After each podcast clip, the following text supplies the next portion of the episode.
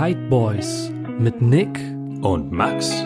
Präsentiert von kitejunkie.com.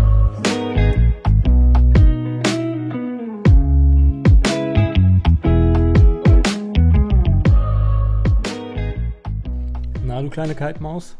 Ja, wunderschönen guten Tag, lieber Nick. Wie geht's dir? Mir geht's super. Du, ähm, ich kann mich wirklich nicht beklagen. Mir geht's hervorragend. Erst recht, wenn ich dein schönes Gesicht sehe, dann äh, geht's mir noch besser, als es mir eh schon geht.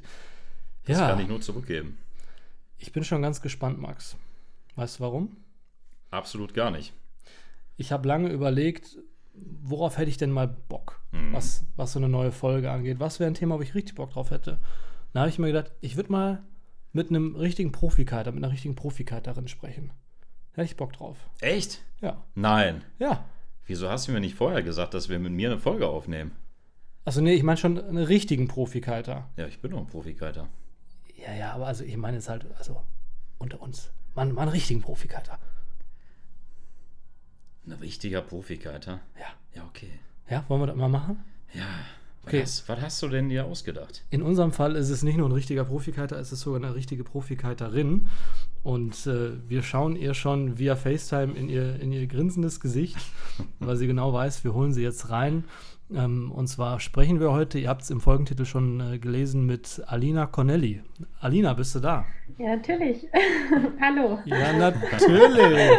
ich warte schon die ganze Zeit. Ja, du kannst es kaum erwarten. Das finde ich richtig gut. Äh, ich gehe davon aus, dass der Großteil deinen Namen schon mindestens einmal gehört hat. Für diejenigen, ähm, die, bei denen das noch nicht der Fall ist, magst du kurz ein, zwei Sätze zu dir sagen? Wer bist du eigentlich? Ja, ja also ich bin die Alina. Ähm, ich bin 22 Jahre alt und ich komme eigentlich ähm, aus Süden von München, aus Bayern. Und ich glaube, mit elf Jahren habe ich angefangen Kite, äh, zu Kitesurfen und am Anfang war es halt eher so hobbymäßig und dann kamen halt mit 14, 15 die ersten kleinen Sponsoren dazu und dann halt die ersten Events ein paar Jahre später. Und jetzt eigentlich befinde ich mich ähm, in einer olympischen Kampagne für Kitesurfen und habe auch noch ähm, viele Projekte mit Sponsoren am Laufen nebenbei und ja, bin das eigentlich voll in dem Kite-Business drinnen und mache das eigentlich ähm, Hauptsächlich. Das ist richtig krass. Und wir können das direkt vorwegnehmen. Ich habe Alina eben gefragt, was macht, was macht sie denn, wenn sie nicht am Kiten ist? Und du hast gesagt, ja, halt so Papierkram, Steuer und so.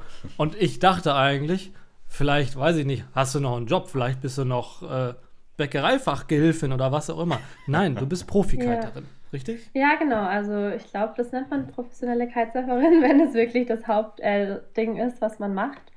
Ähm, ja, ich muss mich natürlich auch um ganz viele andere Sachen kümmern. Ich habe mich natürlich auch als ähm, Firma angemeldet und habe halt auch viele Sachen zu tun, weil ich auch nicht so oft zu Hause bin. Da gibt es halt viel organisatorisches.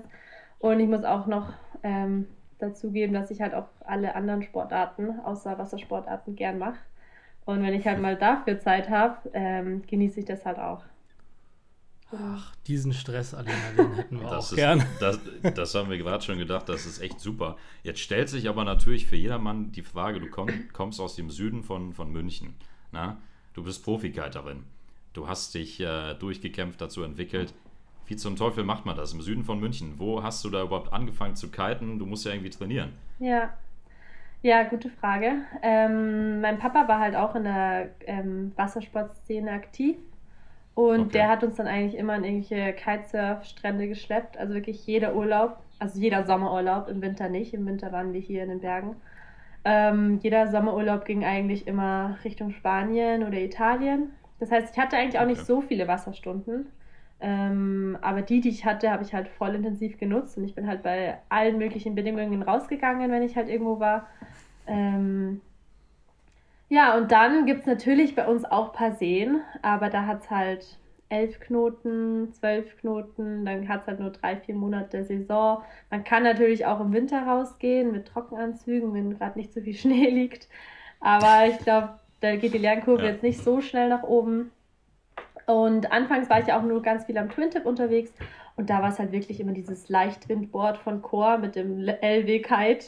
Und da bin ich halt immer nur von links nach rechts gefahren und konnte so einen Meter hoch springen. Das war schon schön, aber ja, man ist halt jetzt auch nicht super vorangekommen. Und jetzt muss ich sagen, in den letzten drei Jahren hat sich das aber auch nochmal geändert.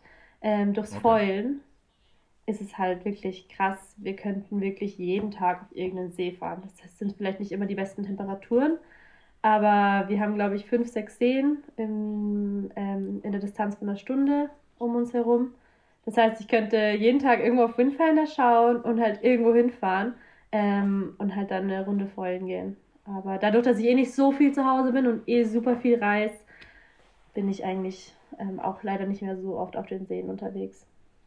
Aber das ist schon ganz cool. Ich war einmal in der Nähe von euch, weiß nicht, ob du die kennst, die Lechtau-Stufe in der Nähe von Augsburg. Mhm. Kennst du die? Nee, kenne ich nicht. Das ist, das ist so ein kleiner Spot, mega weird. Du parkst mit dem Auto quasi unten und der See ist halt hochgepumpt und dein Auto steht quasi, ich sag mal, fünf Meter unter dem Wasser. Dann gehst du eine Treppe hoch und das ist mega weird. Und da war ich einmal kiten, da war ich beruflich unterwegs, das war echt cool. Also so Seen haben schon was an sich, ne? Aber ich sag mal, gegen einen super Strand äh, ist das kein Vergleich, ne? Ja, es ist super, super schön, wirklich. Aber dass ich jetzt wirklich sage, ich trainiere da jetzt und komme da wirklich voran, ist ein bisschen schwierig, würde ich sagen, ja.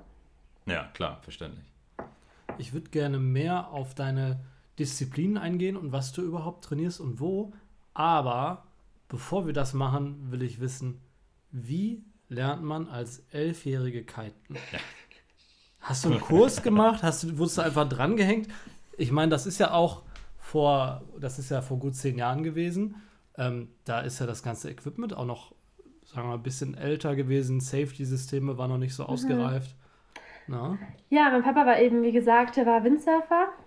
Und dann hat er mich mit neun, zehn auf ein Windsurfbrett gestellt und dann war ich halt schon so ein bisschen am Windsurfen. Und ich glaube, das geht ganz gut, wenn man auch noch so leicht und klein ist. Ähm, aber ich war halt trotzdem ein kleines Mädchen und wollte halt eigentlich immer lieber Sand spielen mit meiner Freundin am, am, am Strand. Und dann hat Papa aber so, nee, wir gehen jetzt Windsurfen. Nicht so, okay. Und weil ich dann draußen war, hat es mir eh immer voll Spaß gemacht. Das war immer nur der Schritt dorthin. Und mein Bruder fand aber das Windsurfen irgendwie voll uncool. Der ist drei Jahre älter als ich.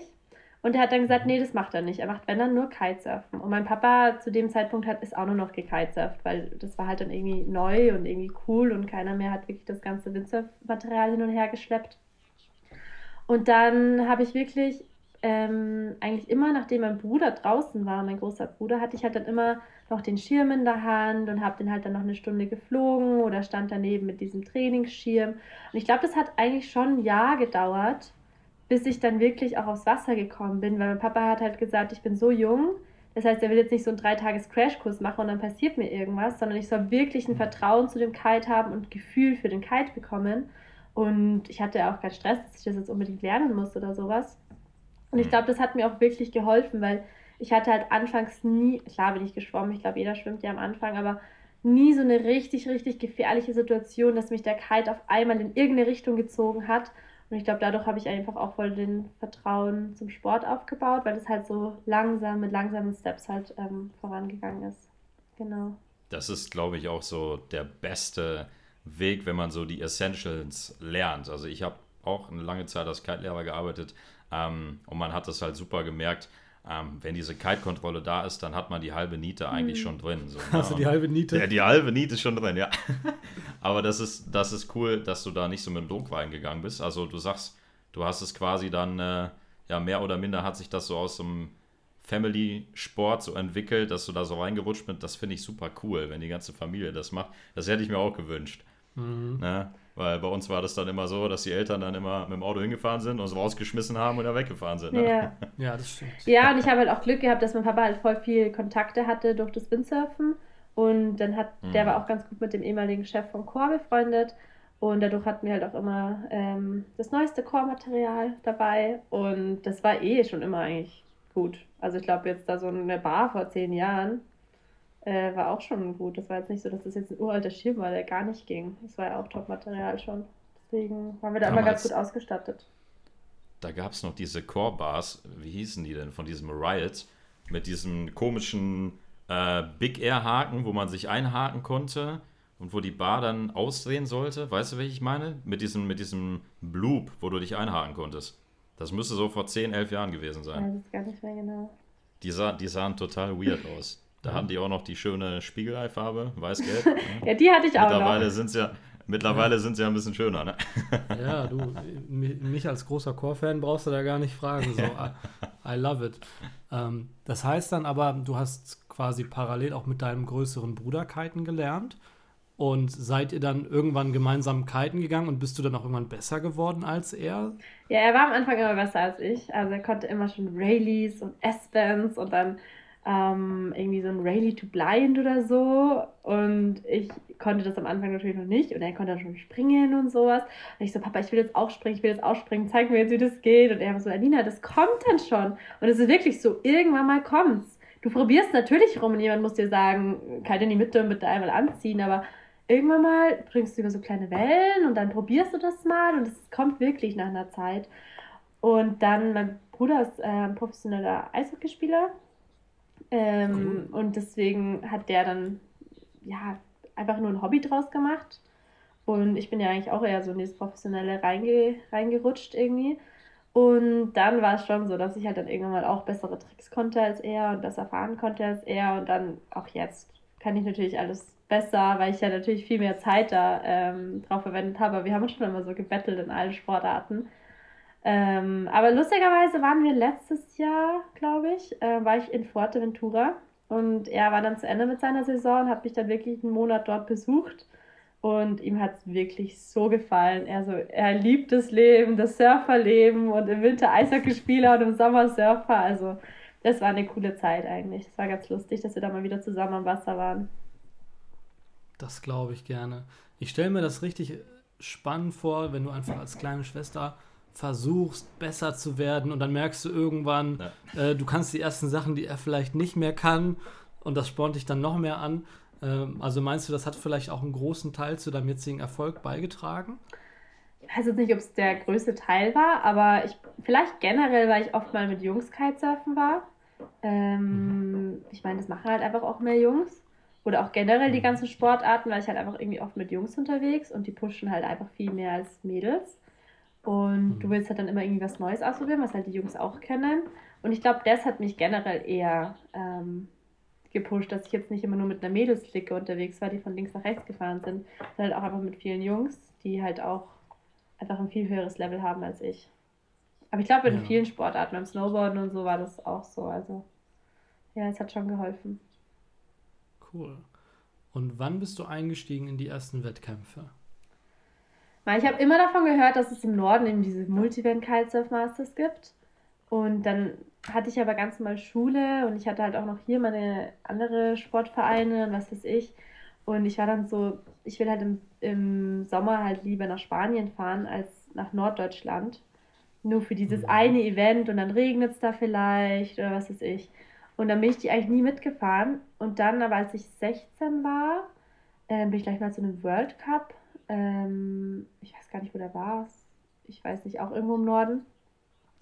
Und dann ähm, haben wir davon gehört von der Jugendolympiade. Und dann dachte ich mir so, ah, das ist ja noch genau mein Jahrgang. Und dann habe ich eigentlich für zwei Jahre lang so eine Twin-Tip-Racing-Disziplin gemacht. Das heißt irgendwie Twin-Tip-Racing. Aber es war halt. Ah, das war das Thema, ja. Ja, aber es war, es war halt olympisch. So, ich hätte es eigentlich ja, nicht gemacht, ja, weil ich wollte eigentlich eher dieses Freestyle und Big Air gehen und habe das auch davor mal gemacht. Aber dachte ja. mir so, okay, wenn ich bei Olympia dabei sein, also Jugendolympia dabei sein kann, das ist ja eigentlich richtig cool. Und dann war ich ja genau 2000er Jahrgang und dann bin ich aber viele internationale Events mitgefahren, also so Europameisterschaften und Weltmeisterschaften und Olympia-Qualifikationen und sowas.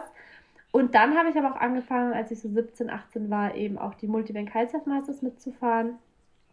Und das war dann eher voll cool, weil du halt voll in die Szene ähm, einsteigst. Und ja, so habe ich eigentlich angefangen, Wettkämpfe zu fahren. Und dann war ich manchmal in Brasilien und ich glaube, ich bin noch zwei, dreimal im World Cup im Freestyle mitgefahren. Aber dann dachte ich mir irgendwann so, oh, das muss ich jetzt, muss jetzt Freestylerin werden, weil es halt früher so voll in mit den Boots, was ist ich alles. Das habe ich dann irgendwie auch ein, zwei Saison gemacht, aber es ist halt sehr, also man verletzt sich halt einfach super schnell. Also diese Basic-Tricks kann ich, oder müsste ich jetzt wahrscheinlich wieder reinkommen, aber die konnte ich irgendwie alle.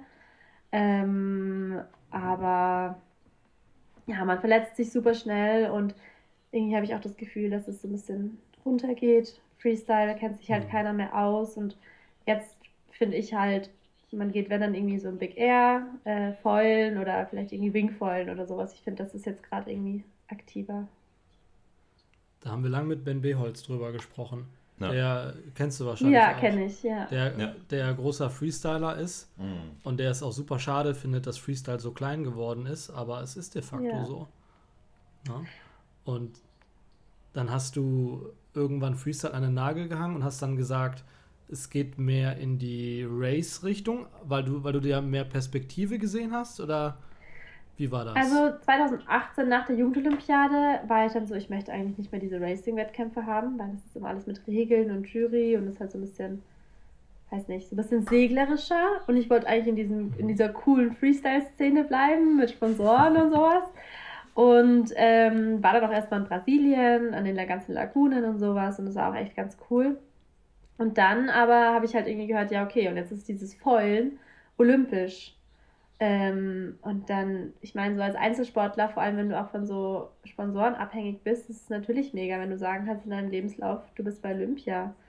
Und dann ja. ähm, habe ich mir gedacht, boah, eh voll geil. Foilen geht ungefähr perfekt bis 12 Knoten, 13 Knoten. Und ab 13 Knoten gehe ich ja richtig gern Freestyle. Und wenn zu viel Wind ist, gehe ich ja auch nicht mehr foilen und dann mache ich halt einfach Big Air. Und dann war das halt mein Plan, dass ich halt überall mit meinem Twin-Tip, äh, mit Boots, mit Straps und mit meinem Foil anreise. Und die Events, die halt dann irgendwie zusammenliegen, die nehme ich halt dann alle mit. Und das ging dann ungefähr ein Jahr lang so. Und ähm, dann war ja auch irgendwie Corona, dann waren ja irgendwie erstmal gar keine Events mehr. Dann habe ich eigentlich alles einfach nur just for fun gemacht und habe einfach nur alles mitgehabt. Habe natürlich auch trainiert, aber da wusste man auch nicht irgendwie, für welches Event soll ich jetzt genau trainieren. Und da habe ich eigentlich eher alle Disziplinen durchgemixt gemacht. Habe auch ein bisschen Strapless und was ich, alles ein bisschen. Und dann eigentlich so vor eineinhalb Jahren hat man aber gemerkt, wie das eigentlich jetzt gerade pusht mit dem Foilen und dass du das eigentlich nur auf das Level kommen kannst, wenn du wirklich sagst, okay, das ist jetzt mein Fokus im Wasser. Also ich lege meinen Fokus auf Foilen, auch wenn es 20 Knoten habe, gehe ich zuerst Foilen und danach mache ich zum Beispiel Wingfoilen oder Twin Tip oder was weiß ich. Weil es ist jetzt einfach so wichtig, weil die Olympiade ist 2024 und die meisten machen nur das Foilen. Ähm, haben jetzt auch die Uni aufgehört, haben mit Arbeit aufgehört. Natürlich versuchen es auch manche zu verbinden, aber wenn du halt wirklich da jetzt gut abschneiden möchtest und auf dem Level bleiben möchtest und dich auch qualifizieren möchtest, musst du halt jetzt diese zwei Jahre ähm, dafür nicht opfern, aber die musst du halt hergeben und sagen, okay, ich konzentriere mich jetzt in den zwei Jahren auf das ähm, Foilen, auf die olympische Disziplin und ja, dann bin ich ja auch erst 24, so da kann ich ja wieder zurückgehen, ja, das noch machen. Das stimmt allerdings. Aber jetzt, jetzt, jetzt stellt mir nochmal so eine Frage. Wo finden die äh, Olympischen Spiele beim Kitesurfen genau? Also wo ist der Spot? Wo findet das statt? Das habe ich die ganze Zeit gefragt. Ja, weil es ist ja eigentlich Paris 2024. Genau. Und in Paris genau. ist es, glaube ich, ein bisschen schlecht, ähm, da jetzt ja. so eine Segelregatta hinzulegen. das, das war das Ding, ja. Das heißt, wir sind ausgelagert ähm, nach Marseille, die ganzen Segeldisziplinen. Ah. Das ganze olympische okay. Segeln. Und ich bin ja halb äh, Deutsche, halb Österreicherin. Und ich starte ja für Österreich und nicht für Deutschland. Hm. Und wir haben unseren österreichischen Container, also wir, jedes, oder die Top-Länder, Top-Nationen, die da wirklich auch pushen in den Segeln, im olympischen Segeln, ja. die haben alle so ihren eigenen Container. Und da wird dann von, ähm, von der olympischen Stätte zur nächsten Stätte transportiert oder geschifft. Und der wurde jetzt nach Marseille geschifft und dort steht er jetzt eben vier Jahre lang bis zur, bis zur Olympiade. Und wir haben da jetzt auch jeden Sommer ähm, Trainings, dass wir uns schon mal dort an das Gewässer ähm, gewöhnen und haben da eben mhm. auch diesen großen Container stehen und sind tricky Conditions in Marseille und ist auch gefährlich. Mir wird auch mein Fahrrad schon gestohlen und sowas. Oi. Aber Ui. ja, das wird das, das wird das, ähm, ja, das wird das Eventgelände sein für uns. Also kein schönes Bild mit dem Eiffelturm im Hintergrund. Ich habe mir das irgendwie, dass sie da irgendwie Wasser aufkippen oder so, ne, für die. Ja, wäre schön. Ja. Das wäre super es, schön. Es, es, gab sogar mal ein Video von irgendwie so einem Franzosen, der ist da vorne bei diesen Tümpeln da. Er hat ja da gekitet vom Eiffelturm. Ich dachte, die machen das da vorne in diesem, in der Sprinkelanlage da. In dem kleinen Brunnen. In dem drin. kleinen Brunnen da. Ja. Wäre wär auf jeden Fall schwieriger. Ja. Also müssen wir für unsere Zuhörer nochmal ein Stück zurückgehen. Ja. Wie schafft man es denn bitte, sich dafür überhaupt zu qualifizieren? Ähm, du hast jetzt nicht gesagt, übrigens, ich bin dabei. Freunde, Olympia, trag mich ein. Ich bin da. Warteliste. Genau. Nein, also es ist wirklich eine richtige ähm, Qualifikation. Ähm, es ist auch nicht so leicht, da einfach mal mit dabei zu sein.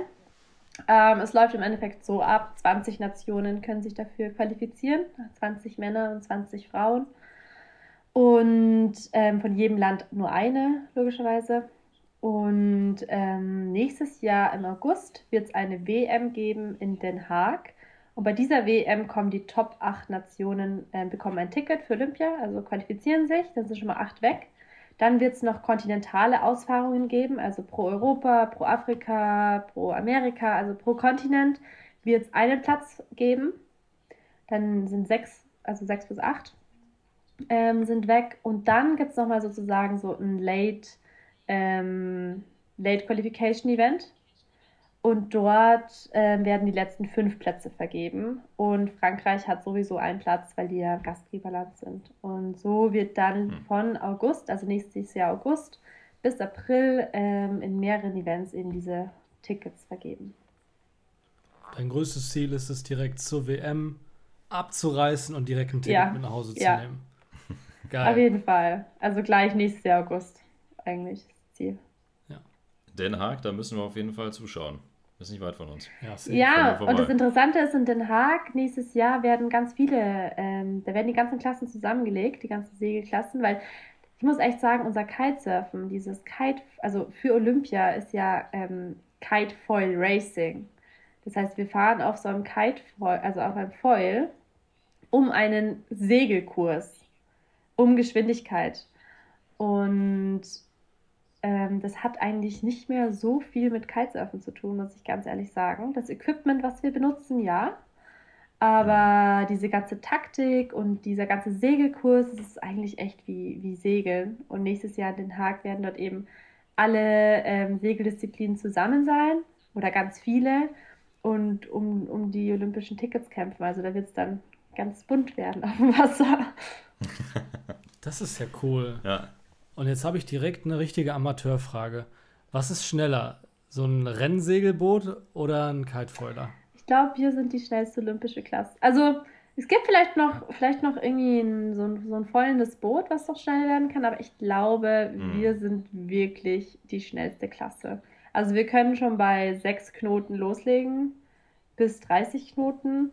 Und bei sechs Knoten fahren wir schon Upwind Speed von 20 Knoten bis 25, das sind so 40 km/h.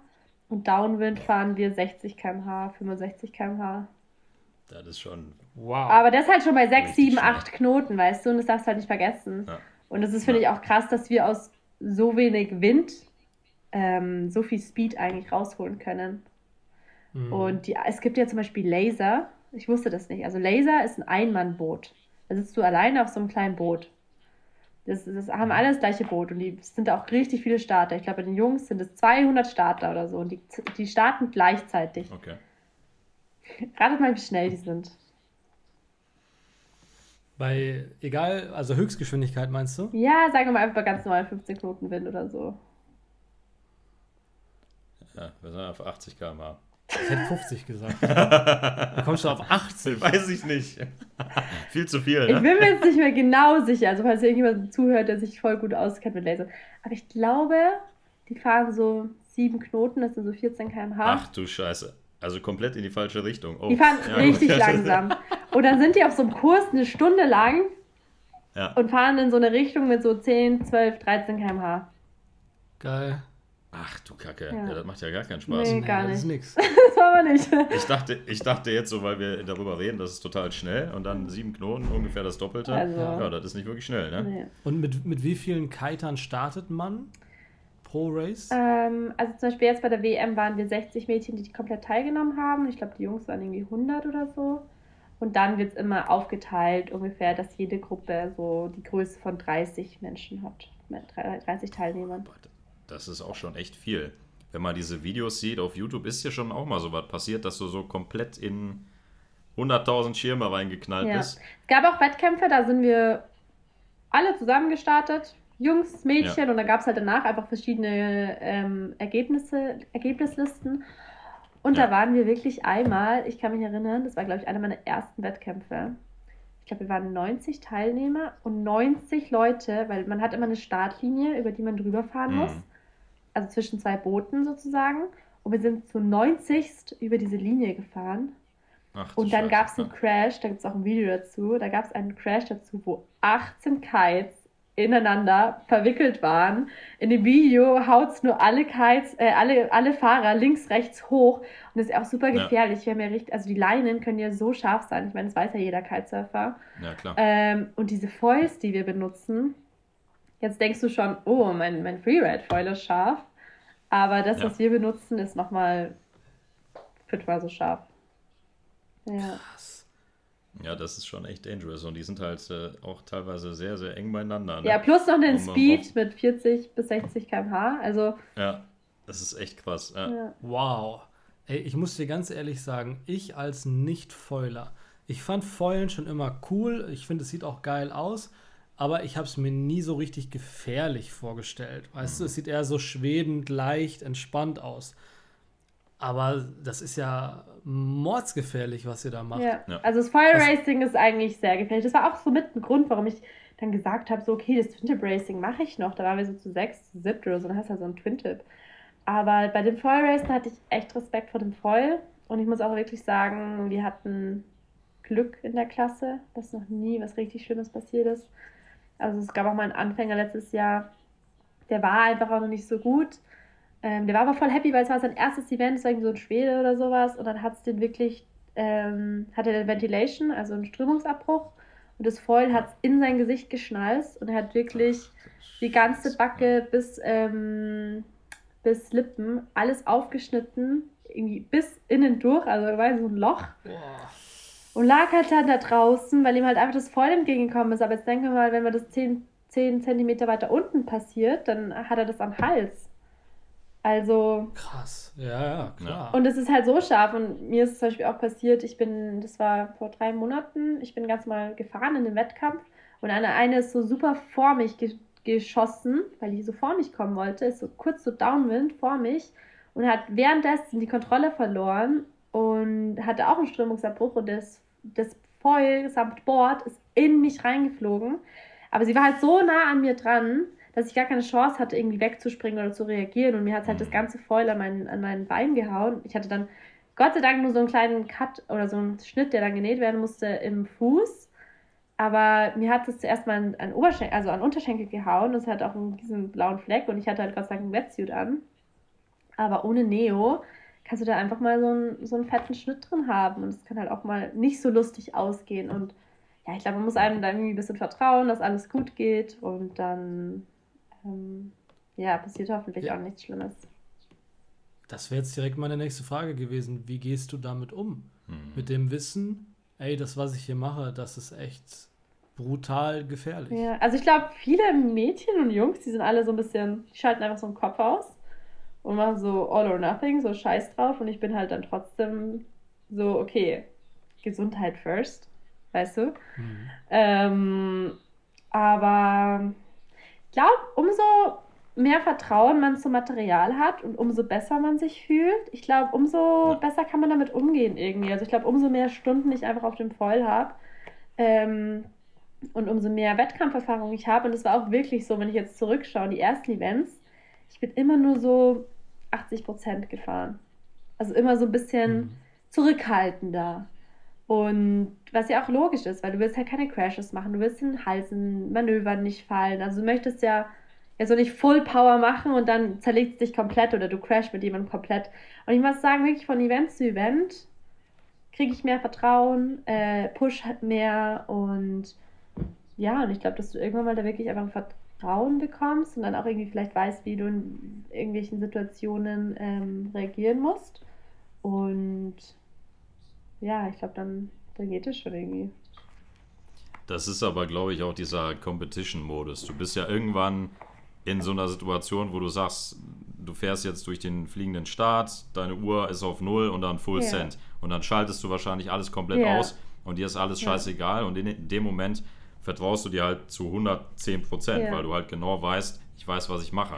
Na? Und das ist halt einfach so ein Ding. Da bist du halt in so einer Situation. Also ich bin äh, früher auch mal Meisterschaft mitgefahren, natürlich fernab von dem, was du machst, aber weil so ein bisschen kann ich das verstehen, ähm, dass du dann einfach in so einem Tunnel bist. Ne? Ja. Also du bist halt voll drin, hast dann halt, dein, wie lange dauert eigentlich so ein, so ein Heat bei euch? Also so ein ja, ein Rennen dauert so zwischen 12 und oder zwischen 10 und 15 Minuten, kommt auch an, wie groß es ist. Und wir fahren pro ja. Tag vier bis sechs äh, solche Kursrennen.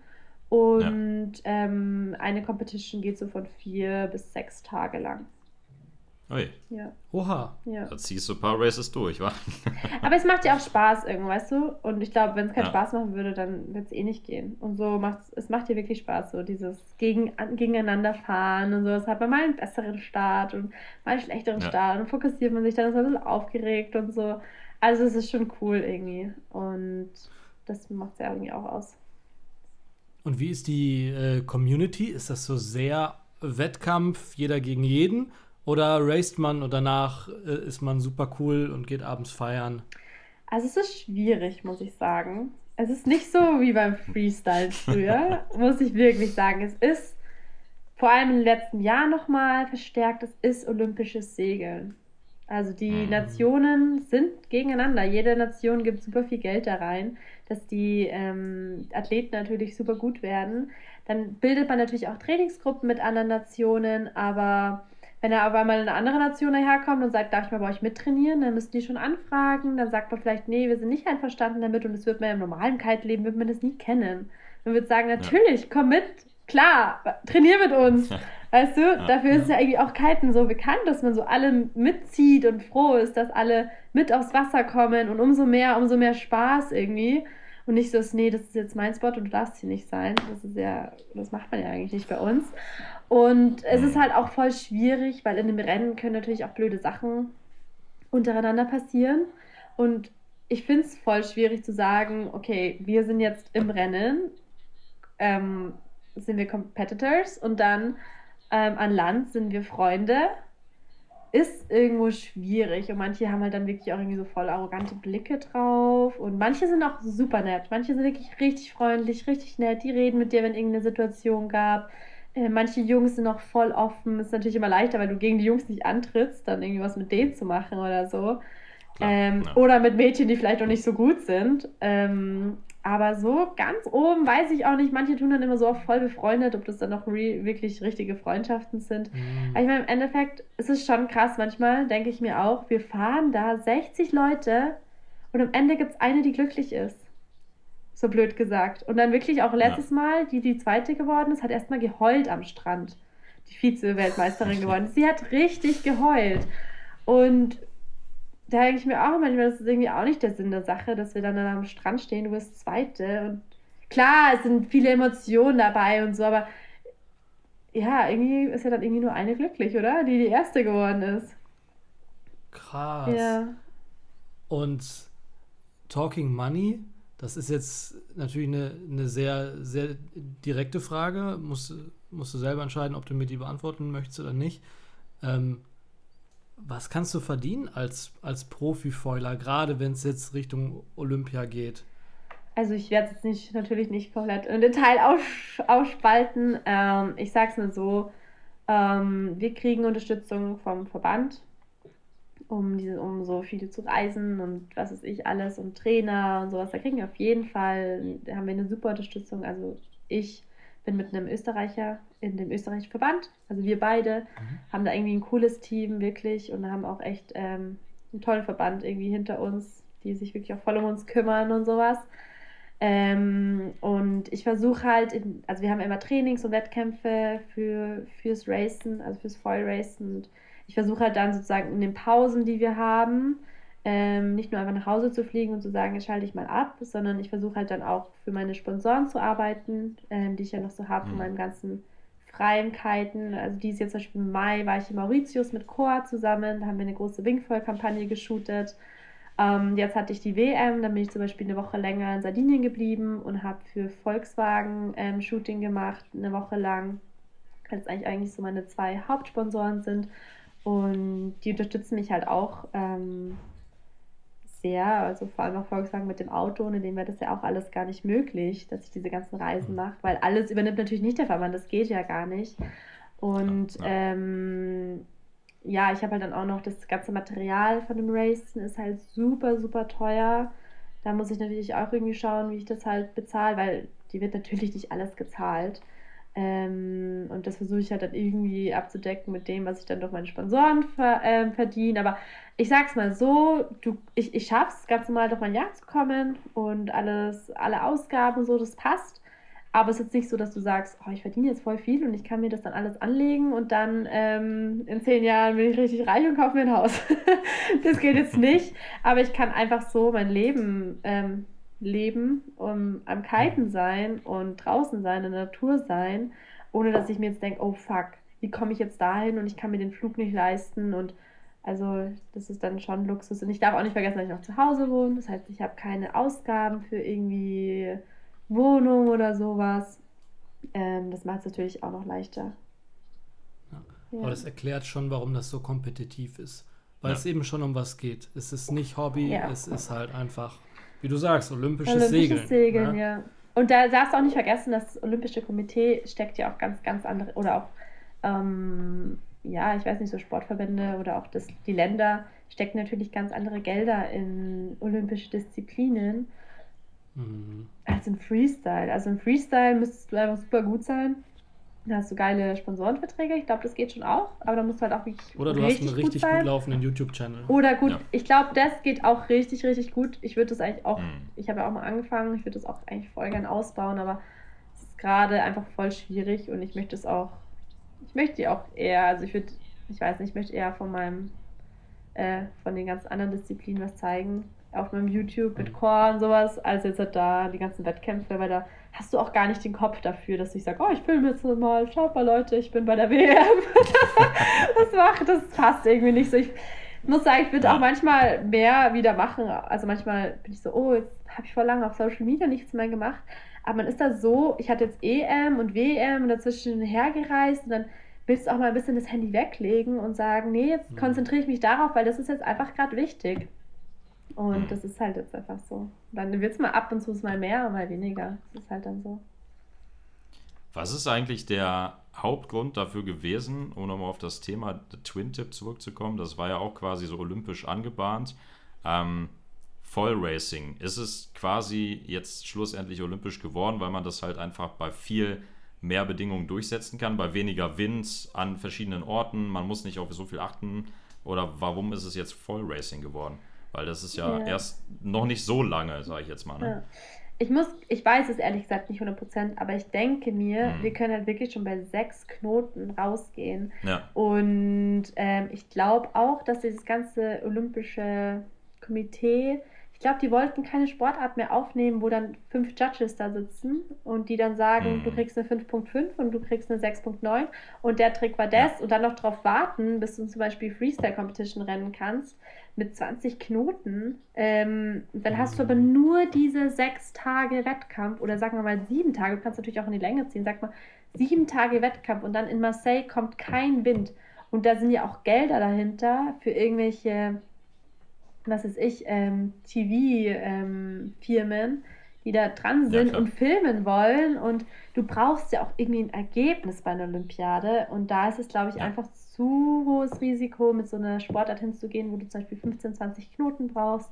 Plus ähm, du auch nicht wirklich sagen kannst, wer hat denn da jetzt eigentlich gewonnen? Und bei uns ist so, der, der zuerst durchs Ziel fährt, ist erster. Wollte ich gerade wollte ich gerade sagen, das liegt halt äh, nicht im Auge des Betrachters, wie beim Judging. Ne? Jeder hat so seine eigene Meinung von dem, wie man fährt.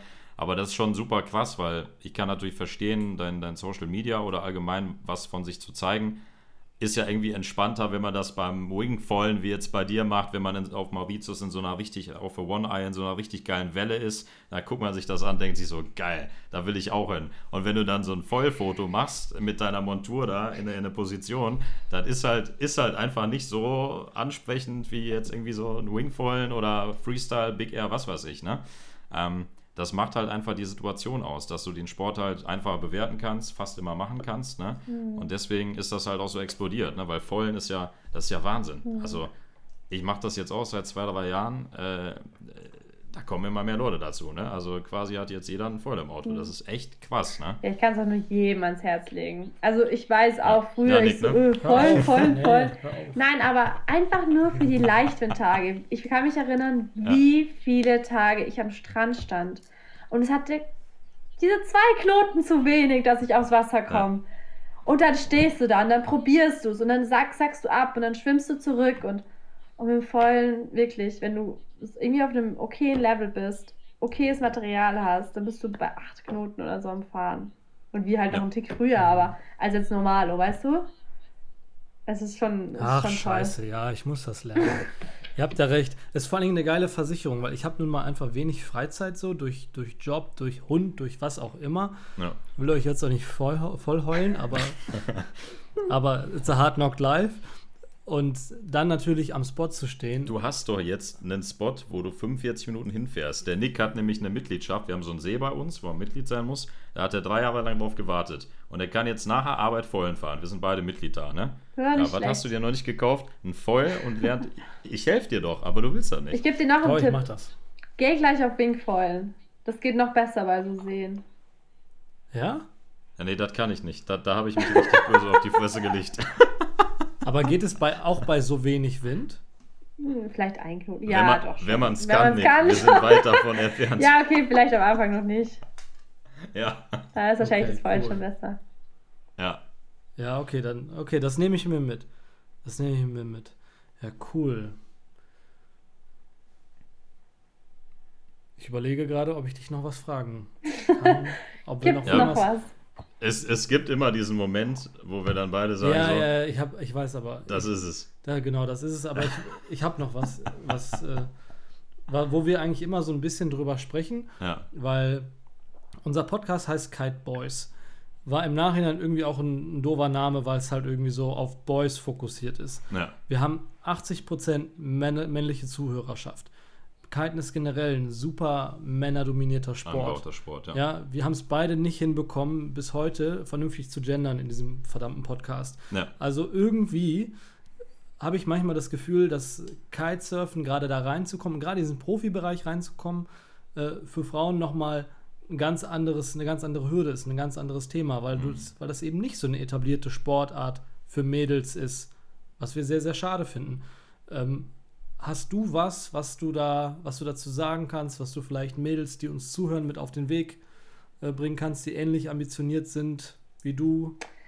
Also ja, ich muss auch sagen, wenn ich auf mein Instagram schaue, ich glaube, mir folgen viel mehr Männer oder generell auch Kitesurfen sehe ich viel mehr Männer als Frauen. Ähm, ja. Im Wettkampf geht es, da kommen jetzt auch viele Mädchen dazu. Also es war nicht mehr so wie früher immer nur drei Mädchen und 100 Jungs, sondern jetzt sind wir 60 Mädchen und 100 Jungs. Also es ist ja wirklich äh, mega viel. Ähm, ja. Aber ich muss sagen, wenn ich so zurückschaue, es ist nicht ähm, tanzen. also, ich bin auch selber getanzt, ich liebe auch tanzen, aber ich glaube beim Freestyle, wie oft es mich da aufs Maul gehauen hat, beim Feulen, wie oft es mich da hingelassen hat, wie oft ich irgendwo geschwommen bin. Ähm, es sind keine leichten ja, Bedingungen, sondern es ist auch ein bisschen härterer Sport. Auf der anderen Seite ist es halt voll, also so ein bisschen anspruchsvoller und hat halt einfach voll den Reiz und ist einfach so schön, draußen irgendwo in der Natur zu sein. Ähm, und alle nehmen dich eigentlich auch voll schnell und nett auf. Und ich glaube, wenn du dann aber wirklich sagst, so, nee, ich bin eigentlich schon so ein bisschen eher Outdoor und ich mag das, so ein bisschen eine Herausforderung zu haben, dann hast du, glaube ich, als Mädchen, vor allem wenn du auch so vielleicht in das bisschen professionellere reingehen möchtest oder mal irgendwie einen kleinen Sponsor haben möchtest oder sowas, glaube, dann hast du schon irgendwie Vorteile, weil es gibt halt schon so viele Jungs, die das machen. Und ich weiß, dass so viele, äh, so viele Brands auch nach Mädchen schauen. als zum Beispiel Wingfoil. Ich weiß, dass da voll viele Wingfoil-Brands jetzt nach Mädels schauen, ähm, weil es da halt einfach nicht so viele gibt. Und ich glaube, das hat mir bei meinen Sponsoren äh, irgendwie auch erleichtert. Wenn ich da immer so mit den, den ganz anderen Jungs gesehen, geschaut habe. Also die waren dann so, boah, und du hast das und du machst wieder das und du machst wieder das, weil die halt irgendwie immer nach einem Mädchen schauen, weil es ist ja logisch und es gibt halt so viele Jungs und da musst du halt wirklich rausstechen, um das halt auch so einem Level zu machen. Und mein Papa hat auch immer gesagt, er hätte mich nie so unterstützt, äh, wenn ich ein Junge gewesen wäre. er hat gesagt, ich hätte dich nicht so unterstützt im Kitesurfen, wenn du ein Junge gewesen wärst. Und ja, ich meine, man muss ja nicht jetzt sagen, man springt da 30 Knoten hoch und haut einen Loop. Man kann auch einfach nur nach Ägypten fahren und von links nach rechts fahren. Und das ist wirklich, ich meine, ihr wisst es ja selber, wenn man da draußen ist, schaltet einfach der Kopf ab und man ist einfach da draußen. Und das ist einfach ganz anders irgendwie als, was ich, 30 Minuten joggen gehen oder sowas. Das ist einfach ein cooler Sport. Ja. Punkt. Ja. Da, da kann man wirklich Unterschrift drunter setzen. Das hätten wir definitiv nicht besser machen können. Wirklich, ja. Hast du, hattest du in der Vergangenheit ein, ein Vorbild, was das Kiten angeht? Ja. Ich hatte nicht richtig ein Vorbild, dass ich jetzt sage, die oder derjenige. Aber was ich schon hatte, ich habe so durch äh, Magazine geblättert und da hatte auch irgendwie Core so ein Mädchen und die Brand hatte immer so ein Mädchen. Und ich fand das halt immer richtig cool. Ähm, das halt immer so, ich weiß noch, da war so ein Bild, irgendwie, wo so drei Jungs gehen und in der Mitte das Mädchen, wie die halt alle, das war irgendwie so ein Kampagnenshot oder so. Und ich dachte mir so, das ist schon cool, wenn du dann so für eine Brand so eine Fahrerin bist und die so repräsentierst und du dich irgendwie in so einem Magazin siehst. Es war jetzt nicht so, dass ich sage, das ist mein Ziel oder sowas, aber irgendwie habe ich das schon gereizt, dass du halt so eine Teamfahrt. Also das hört sich voll blöd an, aber ich meine, du brauchst ja auch irgendwie ein bisschen Ziele, weil sonst kann ich ja den ganzen Tag nur von hinten längs nach rechts fahren, sondern man mag sich ja auch irgendwie ein bisschen ähm, pushen, ein bisschen besser werden. Und dann sind natürlich so Ziele auch hilfreich. Und das war schon so. Ich habe immer so die Teamfahrerinnen äh, so ein bisschen bewundert von den Brands, ähm, dass die dann im Magazin sind und sowas. Also das waren so meine Idole, würde ich sagen, schon, ja. Hört sich überhaupt nicht doof an. Wirklich nee, oder? Nicht. Ich finde, nein, überhaupt nicht. Ich kann es so nachvollziehen, ja. weil ich blätter, ich liebe zum Beispiel auch das Kite-Magazin von Arne und ich blätter es durch und ich ja. sehe diese krassen Fotos. Ja. Klar denkt man sich dann, boah, ist cool. ja, das, ja, und das war schon immer so, du siehst diese Bilder und denkst du so, wow, das ist so eine gute Qualität und so ein krasser Shot und wie funktioniert das und ich möchte auch so gute Bilder haben und so, so ist man halt dann irgendwie und jetzt habe ich bestimmt auch schon Bilder in meinem Leben, wo ich denke so, okay, wow, aber wahrscheinlich realisiere ich das gar nicht so. Wenn ich, glaube ich, als Mädel, als 14-Jährige so ein Bild von mir gesehen hätte, hätte ich mir gedacht, okay, krass, mit so einer guten Kamera und aus dem Wassergehäuse, was weiß ich, mit Blitz oder was weiß ich noch. Ähm, das, ist, das ist schon, ich weiß nicht warum, aber es wären wahrscheinlich anderen Leuten jetzt nicht so wichtig, aber ich, ich finde es irgendwie cool. Wir finden es auch ja. cool. Und wenn, wenn ihr mehr, mehr coole Bilder von Alina sehen wollt, dann checkt ihr Alina Cornelli auf Instagram aus. Das auf jeden Fall. Das ist ja mal klar. Und, äh, ich habe jetzt noch mal eine Frage zu den Bildern. Wie habt ihr die Bilder auf Mauritius in der One Eye gemacht? Wie, wie geht das? War da jemand im Wasser am Schwimmen oder mit dem Boot ja. oder wie habt ihr das also gemacht? Das, war, das ist ja so krass gewesen. Das ist echt eine gute Frage. Also wir waren im Mai ja. ähm, und haben das Wingfoil-Shooting gemacht. Und ja. ich war da einen Monat lang und wir haben wirklich die ganze Zeit geschaut, wann sind gute Bedingungen. Also wir wollten diese Shots, ähm, dass wir in der Welle sind und diese Welle abreiten, aber natürlich nicht mit der Drohne gefilmt oder so, halt, sondern wirklich mit einem, was weiß ich, 600er oder also mit einem nahen Objektiv, wo du einfach nah dran ja. kommst mit der Kamera und einfach super Auflösung. Und ich meine, jeder, der vielleicht schon mal von dem Spot äh, Mauritius da Le Morne One Eye gehört hat, weiß, dass es gar nicht so ohne ist, weil das ist ja. die Insel, außenrum ist ein Riff. Ähm, außerhalb von dem Riff brechen die Wellen. Dann gibt es einen Channel, der von innerhalb vom Riff ähm, rauszieht. Das heißt, du wirst da rausgedrückt, bist du in dem Channel, bist du irgendwann mal weg, weil einfach die Strömung nur rausgeht und die Wellen brechen sozusagen und da kommt die Strömung rein. Und im Endeffekt hatten wir dann dort einen, äh, da mussten wir ein Boot leihen, was auch gar nicht so leicht ist, dort einfach mal in Mauritius, weil es halt so eine ähm, Ferieninsel ist, dort mal ein Boot zu leihen. Aber da gab es ja. jemanden, der sich eben auch voll auskennt mit den Wellen dort. Und dann haben wir das ganze Fotomaterial, also wirklich, ich weiß nicht, wie viel, wert, wie, wie viel das überhaupt wert ist, was wir da auf dieses Boot geschleppt haben, in so großen ähm, Kästen, die wasserdicht sind, haben wir auf das Boot getan. Ich bin auch mit aufs Boot gekommen zuerst. Und äh, Willow und Steven und ich glaube noch ein Rider, die sind schon mal in die Welle rausgefahren, durch den Channel eben rausgefahren. Wir sind über den Channel irgendwie einen Kilometer weiter rausgefahren, weil die Wellen brechen, brechen ja aufs Riff und wir können nicht übers Riff rausfahren, weil es ja zu flach ist, das Wasser. Das heißt, du musst immer über die mhm. Channels rausfahren. Sind wir da eben rausgefahren mit dem Boot Und die Bre Wellen, das ist das einzig Positive dort. Du siehst halt, wie sie ungefähr brechen und wann sie nicht mehr Okay. brechen. Ähm, Mhm. Und die kommen relativ regelmäßig. Ähm, ja, und dann saßen wir in diesem Boot und da waren da diese Riesenwellen. Das Boot hat halt nur gewackelt wie noch was. Fotografen hatten halt diese fetten Kameras in der Hand, haben sich irgendwie noch irgendwo noch abgestützt, dass sie gerade noch diese Bilder machen können. Ähm, Und der Bootfahrer, die Wellen wirklich teilweise, die sind fast auf uns gebrochen und wir hatten ja das ganze Material in dem Boot. Und der Bootfahrer immer nur so ganz entspannt, I know the spot, I know the spot, no problem, I know the spot. Und ich saß so drin und Welle hoch, runter. Ich meine, die ist zwar nicht auf uns gebrochen, aber wir waren trotzdem in den Wellen drinnen. Ja. Also Krass. das war echt, das war echt krass. Und irgendwann mal, ich bin, ich muss sagen, ich werde auch ein bisschen seekrank von diesen ganzen Wellen. Da habe ich schon gedacht, so, okay, jetzt reicht's irgendwann mal, gell. Ich habe halt auch mitgeholfen. Teilweise sind da auch wieder welche geschwommen und haben irgendwie Wing verloren oder was weiß ich. Also es war schon heftig. Wir hatten auch zwei Kiter mit draußen, die einfach so Rescue-Kiter sind, falls halt irgendwas passiert Hm. mit den, mit den Jungs. Die haben wir auch eigentlich gebraucht, weil die gehen natürlich ans Limit, die Jungs, für die Shots. Und da hat sie halt auch manchmal schön durchgespült in den Wellen. Und irgendwann mal haben sie dann gesagt, ja, Alina, magst du eigentlich, äh, traust du dich das da in die Wellen zu gehen? Und dann ich so, ja, ich will da auch rausgehen, weil ich war da schon zwei Tage davor. Da waren sie zwar nicht so hoch wie an dem Tag. Und ich so, ja, auf jeden Fall. Und ich war dann auch ganz froh, dass ich dann ins Wasser gehen konnte und nicht mehr in diesem, ähm, die, auf diesem schummrigen Boot sitzen musste. Und dann bin ich, habe ich bin da auch noch gefahren. Das war dann auch alles voll cool und hat auch alles voll gepasst. Und dann bin ich eben wieder über den Channel reingefahren und die anderen sind mit dem Boot zurück. Aber ich sag mal, das war schon ähm, heftig, äh, wie da Mhm. der Fotograf, also der Bini und seine Freundin, die Rudi, machen ja immer die Bilder. Aber wir alle als Team arbeiten da irgendwie mit zusammen. Also wir haben auch mal die Kamera in der Hand, aber das sind ja so die Hauptfotografen von Chor, also wie die das meistern und sich da auch auskennen. Äh, das war schon sehr, schon sehr beeindruckend, ja. Das sieht man halt einfach nicht, ne? Also du hast so eine fetten, fetten Wellen, so eine fetten Sets, da kommen super Bilder ins Mhm. Magazin, aber du denkst ja, wow.